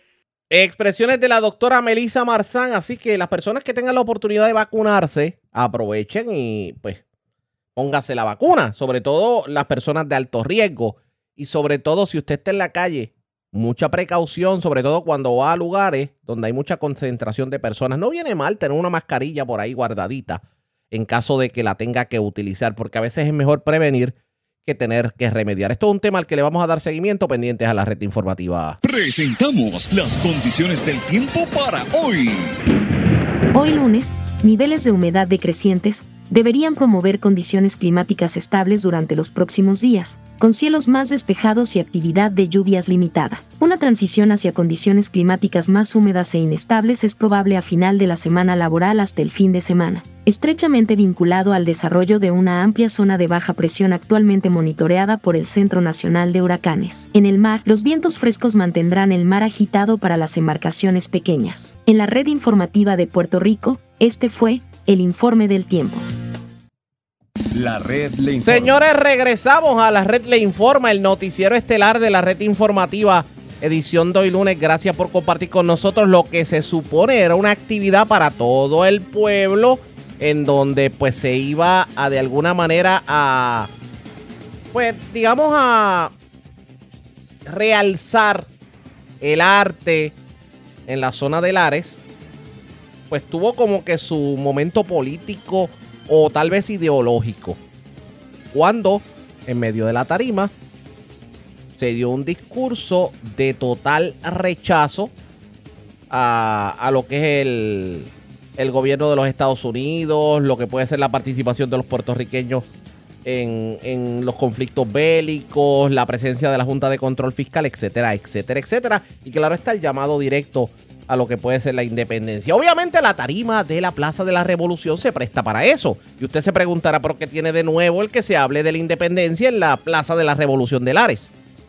Pues parece que lo ocurrido este fin de semana en la actividad del Grito del Arte como que puso a sectores políticos ideológicos a correr. Y usted se preguntará por qué. Escuchen el discurso y vamos a analizar el mismo. Esta fue. Estas fueron las palabras que tal vez encendieron la mecha política este fin de semana. Nos da asco la presencia de hombres y mujeres que pretendan asumir autoridad en nuestra patria sin recibir el nombramiento de Puerto Rico. Y quiero desde esta tribuna a todo el que me oiga, especialmente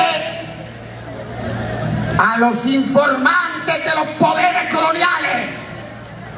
Nosotros también tenemos cámaras. Nosotros también tenemos archivos. Nosotros también tenemos sistema de inteligencia. Nosotros también tenemos herramientas.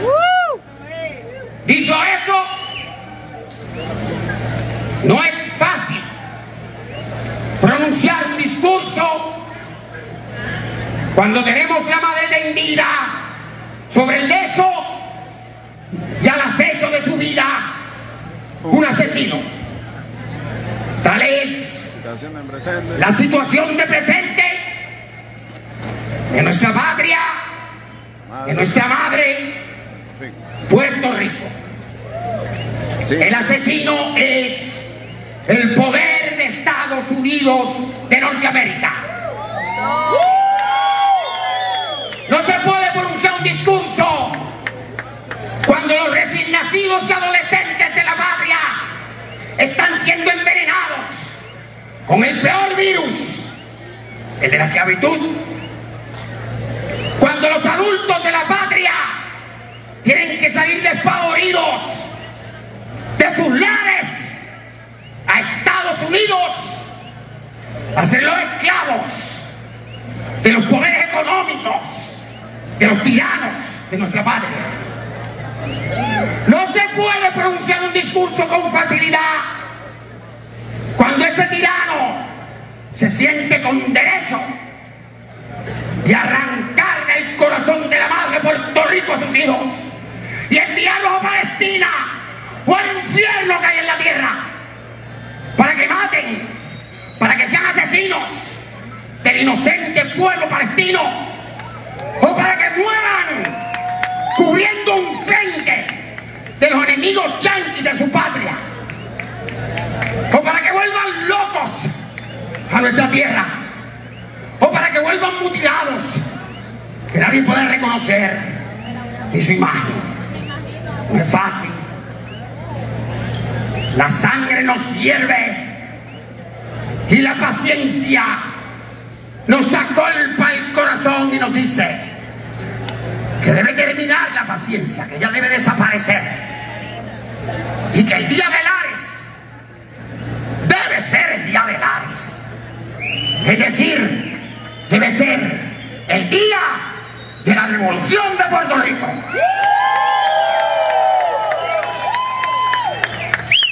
Hemos llamado aquí a los manes de la Unión de toda la América Latina para decretar, para exigir nuestra soberanía, porque nuestra sangre siempre ha estado a la altura de la grandeza suprema de la dignidad humana. Y dentro del derecho internacional, Puerto Rico era una nación soberana en la fecha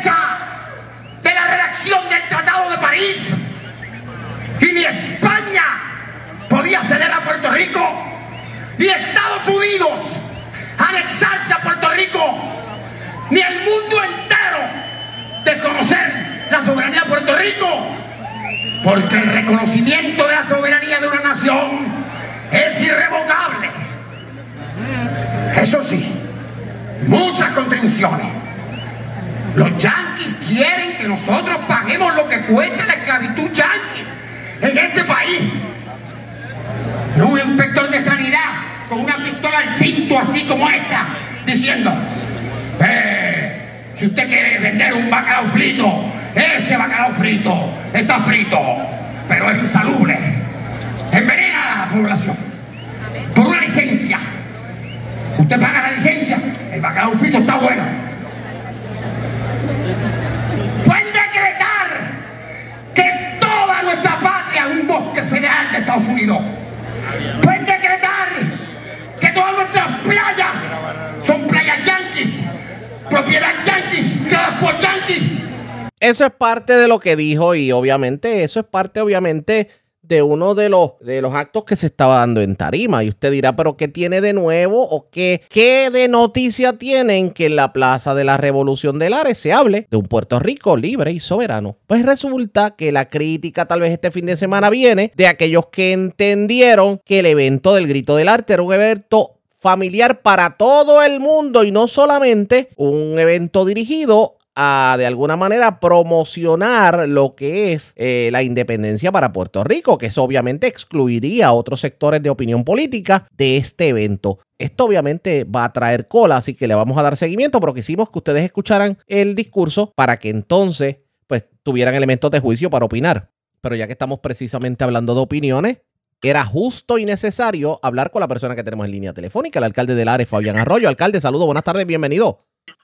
Saludos, saludos, Ariaga, un abrazo gigante. Gracias por compartir con nosotros. Alcalde, eh, este fin de semana muchos nos enteramos, digo, los que fueron allí obviamente tuvieron la oportunidad de verlo, pero muchos a través de un Facebook Live que hiciera Eliezer Molina, de un discurso que se estaba dando en, la tarima como parte de los actos del grito del arte, en donde se estaba eh, hablando de un Puerto Rico libre y soberano y obviamente críticas fuertes al gobierno de Estados Unidos, a que los puertorriqueños participaran de la guerra, a la Junta de Control Fiscal, etcétera, etcétera, etcétera. Y aunque para muchos eso no es nuevo, porque la Plaza de la Revolución se presta para ese tipo de discurso, y eso es opinión, eh, eh, libre expresión, pues muchas personas decían, pero no se supone que el grito del arte era un evento familiar para todos, independientemente de su ideología política o su creencia religiosa. ¿Qué pasa por su mente? ¿Cuál es su opinión sobre esto? Sí, sí, eh, eh, gracias por la oportunidad eh, y, y, permitirme expresarme en ese tema. Eh, primero, respetamos la libertad de, expresión de cada ciudadano siempre que sea uh, moderada y que no ofenda a un tercero, porque entonces ya, ya dejaría de, ya afectaría a un tercero. Sí, lamentablemente él aprovechó la oportunidad y, me dijeron, que no lo he visto, hacer unas expresiones muy, eh, pues muy de él, pero no representan al pueblo lareño. El pueblo lareño está consciente, el pueblo lareño está contento por todo lo que hemos hecho el fin de semana.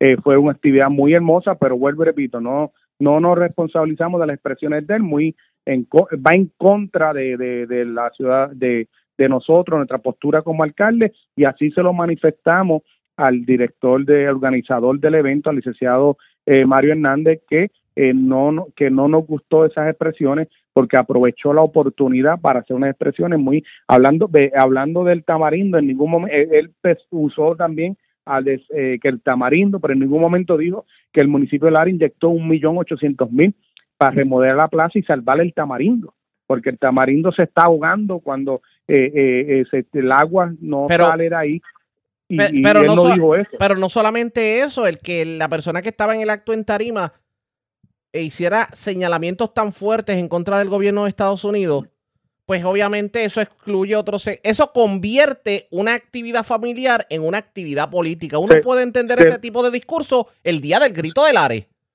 Eh, y, y, exacto, y cuidado, porque tiene que hacerse con respeto, ¿sabes?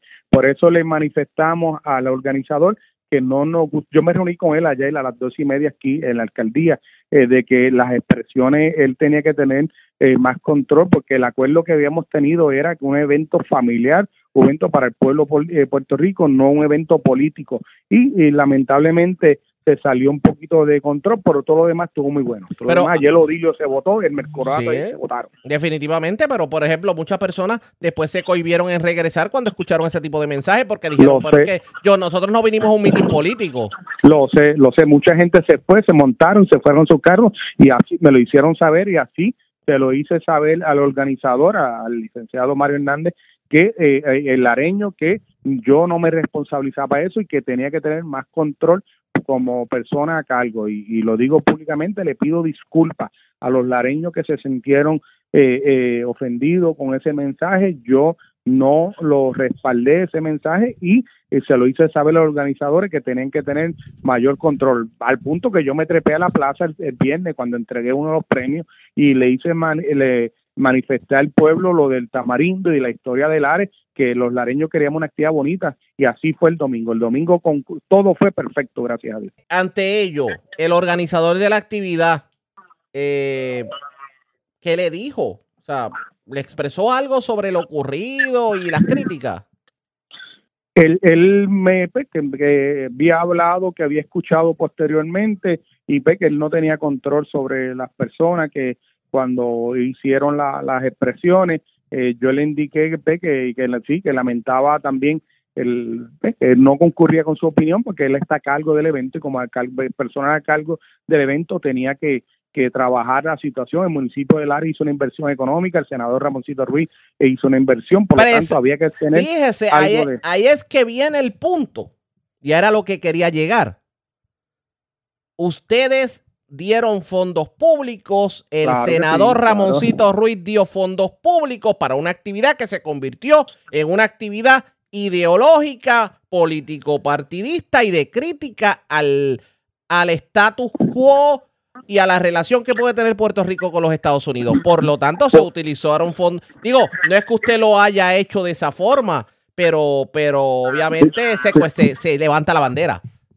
Sí, por eso nos reunimos eh, con él y, se lo expresamos así que, que no podía volver a ocurrir eso, que por lo que él es más, le dije más, para el año que viene yo como alcalde, si quieres volver, voy a escoger eh, eh, supervisar más los artistas, que era un acuerdo que había, que tenía que ser eh, como el año pasado, y no, lamentablemente eh, parece que alguien tomó control un momento, un, hizo unas expresiones un poquito eh, que la cual respetamos por su derecho a libertad, pero no van, no concurren con la política pública de no, No, es, no era el lugar, no era, no era el evento. eso es así, eso es así. Vamos a ver qué ocurre. Alcalde, aclarado el punto. Gracias por haber compartido con nosotros. Un abrazo y te felicito, Ariaga, por mantener a nuestro pueblo informado. Y como Feliz Navidad. Igual a usted y a los suyos, después hablamos del encendido navideño. Gracias por compartir con ah, nosotros. Claro que sí, claro que Cómo no, el alcalde de, de Lares, Fabián Arroyo. Y tiene mucho sentido esto que está diciendo. Aquí hubo una erogación de fondos públicos. Se supone que los fondos públicos no se pueden utilizar ni para promoción político-partidista ni para promoción ideológica. Y la tarima se utilizó para lo que ustedes escucharon. Esto va a traer cola pendientes a la red informativa. La red le Cuando regresemos, vamos a más noticias del ámbito policíaco. Es lo próximo. Regresamos en breve. La red le informa. Señores, regresamos a la red le informa. Somos el noticiero estelar de la red informativa edición de hoy, lunes. Gracias por compartir con nosotros. Vamos a más noticias del ámbito policíaco.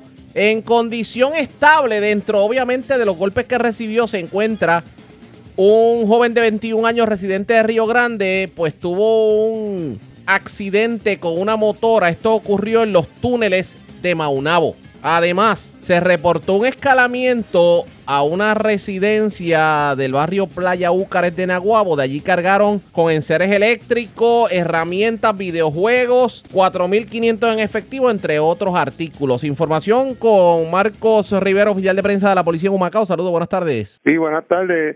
Como novedades tenemos que agentes de negociados de la Policía de Puerto Rico investigaron un accidente de auto de carácter grave con un motociclista reportado a las 3.56 de la tarde de ayer en el tramo de la autopista Pérez 53, salida del área de los túneles en el barrio Majagua, en Maunabo. Según se informó, mientras el conductor de una motora Honda modelo CBR 600, identificado como Yadier Velázquez, de 21 años y reciente de Río Grande, transitaba en dirección de Maunabo a Yabucoa, Al llegar al kilómetro 49.4 de la mencionada vía de rodaje, este intentó rebasar al vehículo Toyota Corolla del año 99, el cual era conducido por Wilber Colón, de 21 años también, perdiendo el control de la motora e impactó con la parte frontal del lado izquierdo del vehículo. Debido al accidente, Velázquez Nevares fue transportado al Hospital Raider de Humacao, siendo referido al Centro Médico de Río Piedra, donde recibió asistencia médica. El agente José González, adscrito a la División de Autopista Ceiba, en unión al fiscal Miguel Hornero, se hicieron cargo de la pesquisa. En este caso, y por otro lado, tenemos que agentes del negociado de la Policía de Puerto Rico, adscrito al distrito de Nahuabo, investigaron un escalamiento reportado a las 9 y 49 de la noche de ayer en una residencia ubicada en, en el barrio Playa Úcar, en el pueblo de Nahuabo. Según informó la querellante, alguien obtuvo acceso al segundo piso del lugar y se apropió de una consola de videojuegos, una nevera de oficina, dos televisores de 65 pulgadas, monedas de colección, un taladro, bocina, varias gorras, varios video, videojuegos, un balón de fútbol americano, una máquina de masaje y 400, 500 dólares en efectivo. La propiedad total no fue valorada hasta el momento y el agente José Rodríguez, adscrito al distrito mencionado, investigó preliminarmente la querella y el caso fue referido al Cuerpo de Investigaciones Criminales de Humacao, quienes continúan con la misma. Gracias por la información. Buenas tardes. Buenas tardes. Gracias, era Marcos Rivera, oficial de prensa de la Policía de Humacao, de la zona este. Vamos a la zona norte de Puerto Rico. Desconocidos se llevaron mercancía, dinero en efectivo y las cámaras de seguridad de una estación de gasolina, eh, específicamente la gasolinera total en el barrio Sabanahoyos de Arecibo. Además, también las autoridades investigan como posible incendio malicioso o un incendio de un vehículo. Esto ocurrió en, en Manatí, específicamente en la playa Los Tubos de Manatí.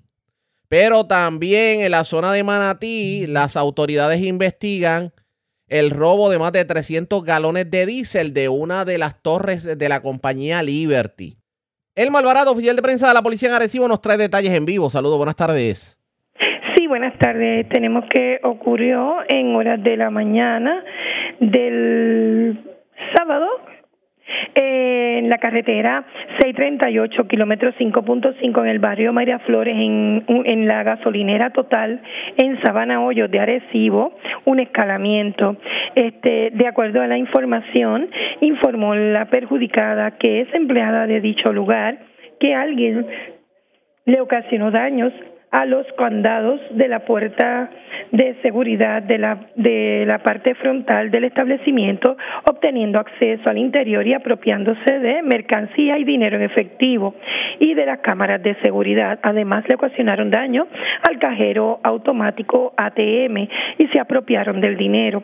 La propiedad hurtada el dinero no fue valorado ni los daños fueron valorados.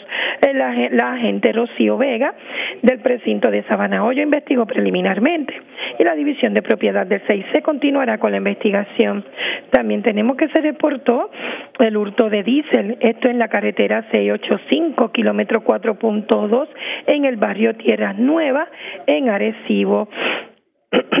De acuerdo a la, a la información preliminar, alega la perjudicada, quien es representante de la compañía Liberty, que alguien forzó los candados del portón de entrada del lugar logrando acceso y donde se apropiaron de aproximadamente 310 galones de combustible. El valor de la propiedad hurtada fue valorado en 1.379,50 aproximadamente, investigó el agente Lilian González, adscrita al distrito de de Manatí, quien refirió el caso a la División de Delitos contra la Propiedad del 6C, quienes continuarán con la investigación. También tenemos que se reportó un vehículo incendiado. Esto a través del sistema en la carretera 686 Playa Los Tubos en Manatí. De acuerdo a la investigación preliminar, los agentes se personaron al lugar donde fue localizado un vehículo incendiado. El personal de bomberos de Manatí extinguieron el fuego. El vehículo se quemó en su totalidad y el mismo tenía una tablilla, la GUR 695, la cual no le pertenece. No se reportaron personas lesionadas por este incendio. El agente Luis Irizarry del distrito de Manatí investigó preliminarmente y refirió el caso a los agentes de la División de Vehículos Hurtados y Explosivos del área de Arecibo y se continúa con la investigación. Esas son las novedades que tenemos por el momento. Que tengan buenas tardes. Y buenas tardes para usted también. Gracias, era Elma Alvarado, oficial de prensa de la policía en Arecibo del norte. Vamos al noroeste de Puerto Rico porque desconocidos se llevaron dos armas de fuego de una residencia en Aguada. El dueño de la residencia estaba de viaje. Aparentemente los delincuentes forzaron la puerta de la residencia y se apropiaron ilegalmente de las armas de fuego. También hay una persona que alega que en el molde de Isabela se le perdió un bulto con un arma de fuego y municiones en su interior. Información con Juan Bautista, ya el oficial de prensa de la policía en Aguadilla. Saludos, buenas tardes. Sí, buenas tardes para ti, Ariaga, buenas tardes para el público Radio Escucha. Como mencionas, el primero de los casos pues es investigado por personal de la sección de delitos de contra la propiedad del CIC de Aguadilla. Eh, se trata de un escalamiento que fue reportado a las 7 y 25 de la noche de ayer en una residencia que ubica en el barrio Guayabos de Aguada, de donde resultaron dos armas de fuego. Según información preliminar, indica la querellante Coralis Moret, vecina de esa población, quien se encuentra encargada de la residencia, propiedad de su progenitor, el señor José Morales Román, quien se encuentra de vacaciones fuera de la isla, que alguien forzó la ventana de la puerta posterior de la vivienda, logró acceso al interior de la misma, apropiándose legalmente de dos pistolas, una marca Beretta color eh, calibre 380 y otra marca Sig Sauer calibre 9 milímetros, propiedad del señor Moret, quien posee licencia para ambas. El agente Pelegrín Peña, supervisado por el sargento Rafael Figueroa, trabajó en la escena en unión a la unidad de servicios técnicos con el fin de obtener evidencia que ayude al esclarecimiento de estos hechos y a la erradicación de cargos criminales contra él o los responsables de este acto delictivo. Eh, por otro lado, en relación al segundo incidente, tenemos que es investigado por personal del Distrito Policíaco de Isabela. Eh, se trata de una querella donde una arma fue reportada como perdida por un residente de Isabela. Este alega que mientras se encontraba en los predios del centro comercial eh, Plaza Isabela, se le extravió un bulto eh, color marrón en el que cargaba una pistola marca el calibre 45 con dos cargadores y 14 municiones, propiedad de este, eh, para la que pues posee licencia y eh, no estimó. El agente Francisco López, supervisado por el sargento Miguel González, investigó inicialmente esta querella cuya pesquisa refirió al cuerpo de investigaciones criminales de nuestra área. Gracias por la información. Buenas tardes. Buenas tardes. Gracias, era Juan Bautista, ya la oficial de prensa de la policía en Aguadilla. Tengo que cambiar de tema, señores, porque tenemos que orientar bien a la ciudadanía, porque, señores, por eso es que le tenemos dicho que no se dejen guiar necesariamente de cualquier barbaridad que escriben en las redes sociales. Y aunque en efecto el Centro Nacional de Huracanes investiga una zona de baja presión que se espera se convierta en depresión tropical en los próximos días, no es que de momento vamos a tener un huracán zurdo llegando a Puerto Rico, cosa por el estilo. Aunque hoy, pues la perspectiva del trópico, según el Centro Nacional de Huracanes, pone eh, el desarrollo en los próximos siete días a un 60%. Y se habla de un movimiento hacia el noreste, que es un movimiento al revés de lo que estamos acostumbrados. Hablamos esta hora de la tarde con el metrólogo Manuel Ramos del Servicio Nacional de Metrología. Saludos, buenas tardes. Saludos, buenas tardes. Y gracias por compartir con nosotros. ¿Cuál es la realidad de, esta, de este sistema de baja presión que se encuentra en el Caribe, en el sur del Caribe? Cuénteme. Sí, como usted mencionó, el Centro Nacional de Huracanes está monitoreando un área en el suroeste del Mar Caribe. En su última perspectiva, que fue a las 8 a.m. hoy, pues mencionaron que ellos esperan que un área amplia de baja presión se forme en esta área, en el suroeste del Mar Caribe, durante los próximos días. Y verdad un desarrollo de este sistema es posible. Y podría formarse tal de esta semana una depresión tropical mientras da su movimiento como usted mencionó hacia el noreste a través del oeste y centro del mar Caribe. Ah, tienen hasta un 60% en su última perspectiva ah, de formación con este sistema ahora para nosotros lo que no esperamos, ¿verdad? Hay bastante incertidumbre, pero no esperamos, ¿verdad? Ningún impacto directo ni nada de eso de ningún sistema tropical, pero sí, ¿verdad? El campo de humedad de de este sistema pues podría afectarnos especialmente del viernes hacia el fin de semana y podría influenciar los vientos haciéndolos más del sur, trayendo la humedad de, desde el trópico también. Así que lo que esperamos con este sistema, si se da, si se comporta como se ha pronosticado, es un fin de semana, incluyendo viernes, ah, bastante húmedo. Y eso pues aumenta la probabilidad de aguaceros y, tronadas a través del área. Estaríamos hablando de un fin de semana mucho más lluvioso que otros fines de semana que hemos vivido en este mes de noviembre. Sí, ¿verdad? O sea, va a ser otro lluvioso. Este fin de semana pasado pues fue bastante seco. Así que sí, sería uno ya bastante lluvioso, aunque ¿verdad? noviembre como tal es un mes lluvioso, por decirlo así. Pero cuando se habla de movimiento hacia el noreste, recordamos allá mm. en la de, a finales de los 90, aquella tormenta zurda, o sea, que venía de, abajo hacia arriba. Ese fenómeno de, de, de la depresión zurda o la tormenta zurda debe reportarse en esta ocasión hasta ahora ellos esperan un movimiento hacia el noreste de, este sistema, sí. Ah, va, va a encontrarse, por decirlo así, con un frente que viene bajando del, de Estados Unidos y, ¿verdad? y la alta presión del Atlántico permanece ahí, así que terminaría, ¿verdad? según los últimos modelos y lo pronosticado, pues en un movimiento hacia el noreste de este sistema. Y, ¿verdad? Podría, la palabra que usa el Centro de Huracanes, convertirse hasta en una depresión tropical. Una depresión tropical, pero ese movimiento hacia el noreste, según los eh, modelos hasta esta hora, la acercaría a las, a las Antillas mayores o, qué me dice de Puerto Rico, qué dicen los modelos. Hasta ahora, viendo aquí el, lo último del modelo americano, tiene el sistema de, de baja presión ya sería más entre ¿verdad? Haití y Cuba, esa es la última corrida y ¿verdad? repito que estas corridas cambian cada, cada cierto tiempo, pero ¿verdad? tratando de contestarle su pregunta con la última corrida, pues ese modelo lo pone entre Cuba y Haití. Pero aún así debemos estar pendientes.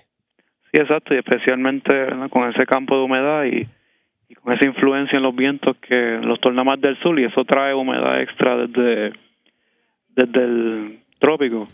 Así que, aunque no esperamos un impacto directo hacia nosotros, pues sí, un viernes, sábado y domingo bastante húmedo. Bastante húmedo. Pues agradecemos el que haya compartido con nosotros. Buenas tardes. Buenas tardes, gracias por la oportunidad. Era el meteorólogo Manuel Ramos del Servicio Nacional de Meteorología. Así las cosas, vamos a estar pendientes a lo que ocurra con esta onda tropical zurda. A la pausa, regresamos a la parte final del noticiero estelar de la red informativa. La red le informa. Señores, regresamos esta vez a la parte final del noticiero estelar de la red informativa de Puerto Rico. ¿Cómo está Estados Unidos? ¿Cómo está el mundo a esta hora de la tarde? Vamos a la voz de América, nos tienen un resumen completo sobre lo más importante acontecido en el ámbito nacional e internacional. Y comenzamos con las noticias. La Organización de Naciones Unidas urge investigar el uso de armas explosivas de alto impacto en Gaza que, según aseguran, causa destrucción indiscriminada en el asediado enclave palestino. Judith Martín Rodríguez en el informe. La comunidad internacional y organizaciones defensoras de los derechos humanos permanecen pendientes a los movimientos del ejército de Israel en Gaza a la espera de que se cumpla ese acuerdo diario de seis horas de pausa humanitaria. El objetivo es permitir el acceso de ayuda humanitaria al enclave y que los residentes puedan desplazarse al sur para escapar de los bombardeos, aunque esta misma madrugada hubo intensos ataques en Rafah, al sur de la franja y cerca de la línea fronteriza con Egipto. El pacto fue anunciado por la Casa Blanca y de cumplirse sería el primer respiro en más de un mes de bombardeos sobre la franja y que como resultado han cobrado la vida de más de 10.800 palestinos, casi la mitad de los cuales eran niños. El secretario estadounidense de Estado Anthony Blinken, quien continúa en su gira diplomática, habló de los beneficios de esta decisión desde la India. Creo que en primer lugar lo que Israel anunció ayer ayudará. Ayudará a que las personas puedan salir del peligro y ayudará a que las personas tengan un mayor acceso a la asistencia humanitaria. Hay otras medidas que discutimos con Israel, no las detallaré aquí, simplemente diré que se puede y se debe hacer más para minimizar el daño a los civiles palestinos. De este modo, Israel estaría cediendo por primera vez a las presiones internacionales, aunque no de forma total, y es que recordemos que una pausa humanitaria temporal no es un alto el fuego, una medida que desde Tel Aviv han descartado de forma tajante y en múltiples ocasiones. En tanto, y a la espera de saber si se cumple con esa anunciada y esperada pausa humanitaria, las tropas israelíes continúan su invasión sobre el enclave palestino y esta mañana rodearon con tanques varios hospitales de la capital mientras se mantiene una orden de evacuación inmediata, algo que médicos y sanitarios han asegurado es inviable y que la propia Organización Mundial de la Salud califica como una sentencia de muerte para los pacientes en un contexto en el que los hospitales están abrumados y apenas cuentan con los insumos necesarios. Judith Martín Rodríguez, Voz de América.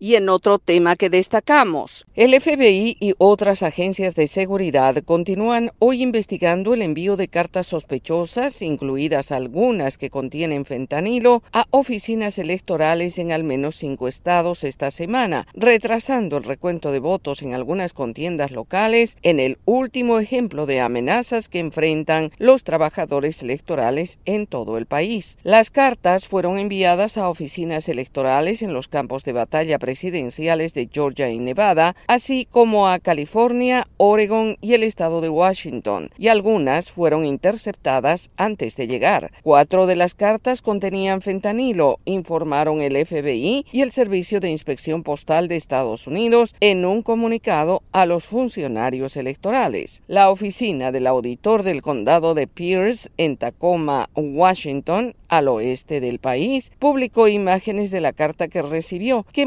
mostraban que tenía un matasellos de Portland, Oregon, y que decía en parte fin de las elecciones ahora. Steve Jobs, secretario del Estado de Washington, destacó el tema. Esta es una forma de terrorismo doméstico, es todo lo que es, y desafortunadamente todo lo que hace es poner en riesgo a gente inocente y perturbar nuestras elecciones. En tanto, autoridades de Georgia sospechan que las oficinas electorales del condado de Fulton, que incluye Atlanta y es la jurisdicción electoral más grande en uno de los estados indecisos presidenciales más importantes de la nación, eran un objetivo probable. Mientras tanto, el secretario de Estado de Georgia, Brad Raffensperger, dijo Algunas personas llaman droga al fentanilo y es realmente un veneno, algo que te mata muy rápido y muy fácilmente. Las cartas siguen siendo investigadas por el Servicio de Inspección Postal de Estados Unidos y el FBI. Y en otra información, con diversos eventos, los estadounidenses recuerdan hoy el Día del Veterano,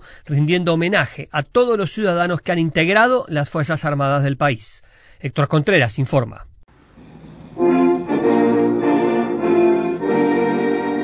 Hoy Estados Unidos conmemora el Día del Veterano una de las fechas más representativas de la historia estadounidense en la que se rinde homenaje a todos aquellos hombres y mujeres que integraron las Fuerzas Armadas del país y como ya es tradición desde 1921, mañana 11 de noviembre, el presidente Joe Biden pondrá una ofrenda floral frente a la tumba del soldado desconocido en el cementerio de Arlington, un monumento visitado por miles de personas anualmente y que es el centro de los homenajes de este día. El presidente Joe Biden ha reconocido en repetidas ocasiones el valor de los veteranos, que con su coraje ha formado la nación que conocemos y hoy, en Buenos Días América, recordamos algunas palabras del actual mandatario en las que hace referencia a esta fecha tan especial en el calendario estadounidense.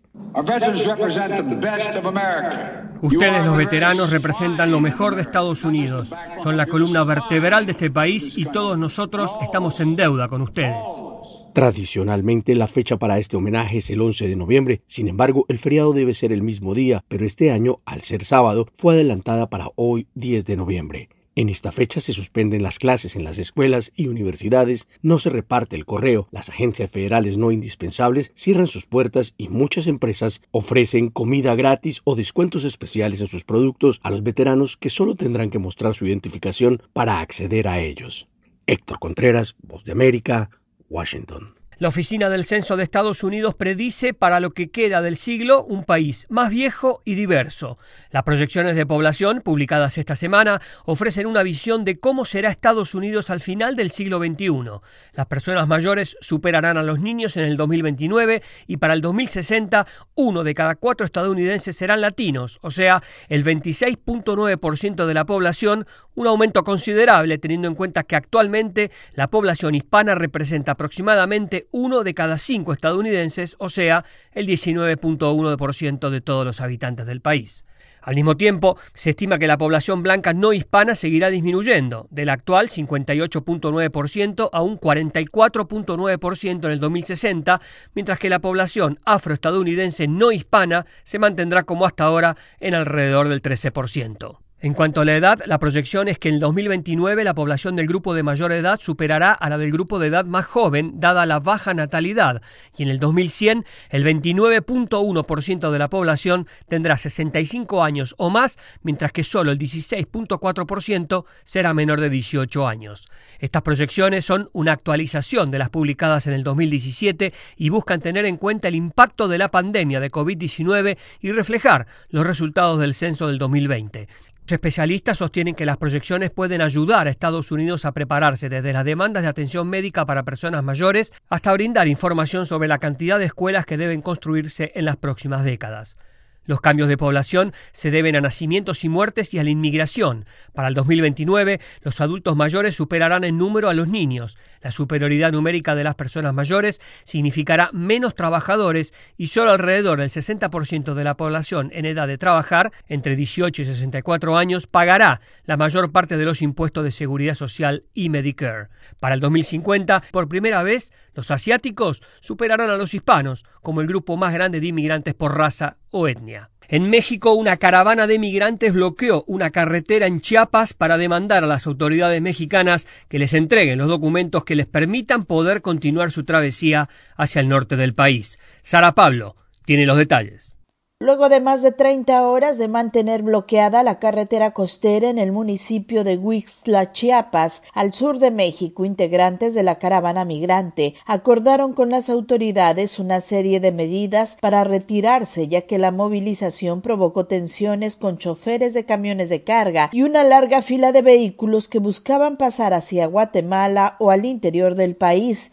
El contingente, integrado por unas cinco mil personas, salió de Tapachula el 1 de noviembre y se quedó durante nueve días en Wixla en espera de que el Instituto Nacional de Migración les proporcionara la fórmula migratoria múltiple y con ello la autorización para poder transitar por el país y llegar a la frontera con Estados Unidos. El Instituto de Migración informó que los migrantes levantaron el bloqueo y aceptaron el apoyo de las autoridades para la atención médica y humanitaria de mujeres y niños. Irineo Mujic, integrante de la organización Pueblos Sin Fronteras, quien encabeza la caravana, dijo que existe la posibilidad de que se les otorgue solo a los grupos vulnerables una visa humanitaria. No están otorgando las formas migratorias múltiples pero sí están permitiendo, o sea, procesar. Procesar quiere decir que va a estar el DIF, van a valorarlos médicamente y que ellos les van a otorgar la documentación necesaria. La caravana se dividió y mientras algunos migrantes aceptaron el apoyo de las autoridades, otros continuaron su camino hacia el norte del país. Sara Pablo, Voz de América, Ciudad de México. En tanto, la Agencia de la ONU para los Refugiados ACNUR alertó sobre una cifra récord de desplazados en el mundo producto de los conflictos sociales, las guerras y las alteraciones climáticas. Esta es una actualización de nuestra sala de redacción. La cifra de personas desplazadas y refugiadas en el mundo continúa elevándose sin precedentes debido a los conflictos sociales, las guerras y el cambio climático. El informe Tendencias Globales, publicado a mediados de año, reveló que más de 108 millones 400 mil personas han sido desplazadas en el mundo por la fuerza. Sin embargo, en una reciente intervención ante el Consejo de Seguridad de la ONU, Filippo Grandi, el alto comisionado para los refugiados, advirtió que esta cifra se incrementa día con día ante la crisis migratoria que enfrentan cientos de ciudadanos, mientras Gaza se convierte en el último rompecabezas de la guerra, sumándose a la crítica situación en Ucrania y los serios problemas de seguridad y bienestar social en América Latina y particularmente en Centroamérica. En su intervención, el alto comisionado fue enfático en señalar que la guerra ha llevado los datos de refugiados a cifras récord. El conflicto de Gaza es la última pieza y quizás la mayor de un peligrosísimo problema bélico que se está cerrando cerrando rápidamente a nuestro alrededor. El alto comisionado recalcó la importancia de recordar que este no es el único conflicto bélico en el mundo ni la única razón de los desplazamientos forzados de cientos de personas que enfrentan serios peligros intentando huir de la inseguridad, la violencia, la persecución política o el desabastecimiento de alimentos ante los impactos del cambio climático. Veamos a la República Democrática del Congo, veamos a Armenia, veamos a Centroamérica y otras regiones, veamos a Ucrania. Cada nueva crisis parece empujar a las otras a un peligroso olvido. En la región de las Américas, el conflicto migratorio en la frontera entre Colombia y Panamá, la peligrosa selva del Darién, ha encendido todas las alertas ante una ola migratoria de cientos de ciudadanos que se mueven en su mayoría rumbo hacia América del Norte, donde las caravanas de migrantes se estancan en la frontera entre México y los Estados Unidos a la espera de una respuesta migratoria. Sala de redacción, Voz de América.